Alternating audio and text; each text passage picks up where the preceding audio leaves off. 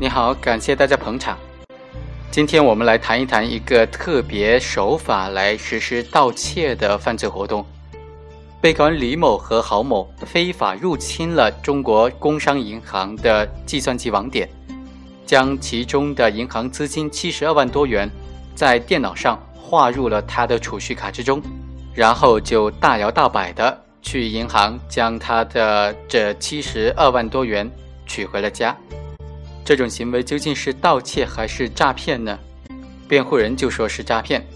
而公诉机关则认为是盗窃。本案当中，这种被告人制作侵入银行计算机信息系统的装置，秘密地入侵了银行的计算机信息系统，并且通过操纵计算机的这种方式，将银行的资金转入他的个人的存款账户，然后再支取。将这种行为理解为是秘密手段来窃取，是理解得过去的。当然，也可以理解成为虚构事实、隐瞒真相来诈骗银行的钱款，这也说得过去。那怎么认定呢？在庭审当中，法院就会认为，被告人是将银行的资金划入个人的存储款的账户之后，已经非法取得了这个款项的所有权，然后被告人到银行去支取现金。只是他盗窃行为的自然延伸。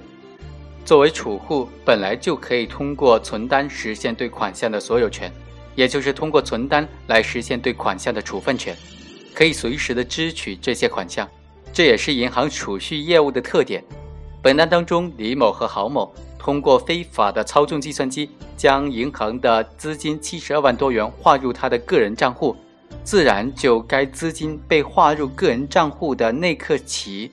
他们实际上已经通过银行的储蓄账户取得了这个款项的所有权，因此被告人可以凭借这个存单随时支取。他的盗窃行为已经实施完毕，实施终了了。被告人取钱的行为只是他盗窃行为的自然延伸，不影响他的行为性质。另外，银行的职员向储户兑付这种储蓄金额现金的行为呢，他并不是被诈骗。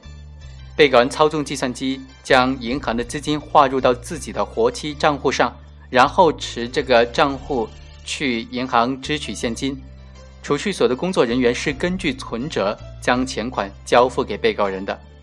从表面上来看，被告人的行为似乎确实符合诈骗罪这种虚构事实、隐瞒真相的特征，但是这只是看到了事情的表象，而没有看到实质。被告人的活期存折是事先在工商银行开立的真实的存折，存折里面的钱呢，虽然是被告人通过非法的手段输入的，但是储蓄所的工作人员按照正常的工作程序，不可能审查发现他已经实施完毕了非法输入的行为，因此被告人持存折去取款的时候，储蓄所的工作人员只是按照账户内显示的金额支付被告人所支取的现金，也就是说。储蓄所的工作人员是基于他不可能知晓的银行资金已经被盗窃的事实，兑付了已经被行为人窃取的金额，他并没有受到诈骗。对于资金合法所有人银行来说，他的资金也是被盗，只不过是行为人采用了高科技的手段，而并非传统的撬门入室将他人现金装入自己的包内这种行为方式罢了。第三。被告人秘密窃取银行现金的行为呢，构成了盗窃罪的构成要件，是属于利用计算机实施的盗窃犯罪，应当按照盗窃罪的有关规定来定罪处罚。本案当中，被告人私自侵入银行计算机信息系统的装置，侵入了银行的计算机信息系统，将银行的资金划入到他个人的账户之内，这些都是在不被银行工作人员发现的情况之下。秘密的进行的，如果在银行的工作人员监视计算机输入状况之下，就不可能得逞。当然，就被告人存单内多出的非法划入的款项来说，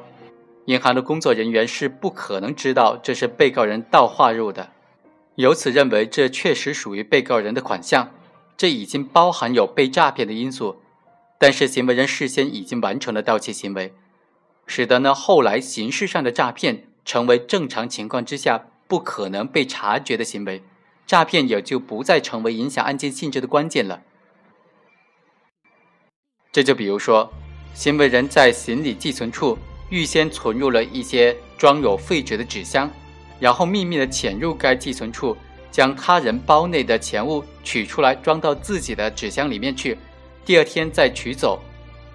那么，对于存包的失主来说，他的财物明显是被盗的；对于寄存处来说，表面上是被骗，但实质上仍然是被盗在先，以表面被骗使得行为人完成了盗窃行为。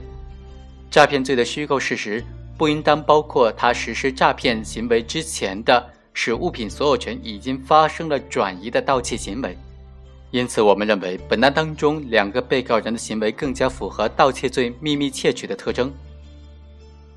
本案一审法院就认为，两个被告人以非法占有为目的，私自的制作了侵入计算机信息系统的装置，窃取了银行的资金数额特别巨大。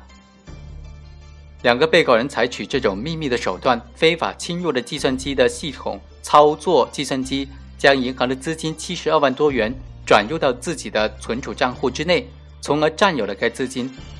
这时，他的行为已经完成了盗窃罪。此后，被告人虽然是公开的在银行支取这些钱款，但是该行为仅仅是秘密窃取银行资金行为的延续，并不会改变他秘密窃取的行为的性质。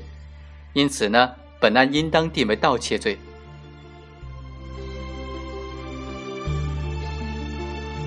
以上就是本期的全部内容，下期再会。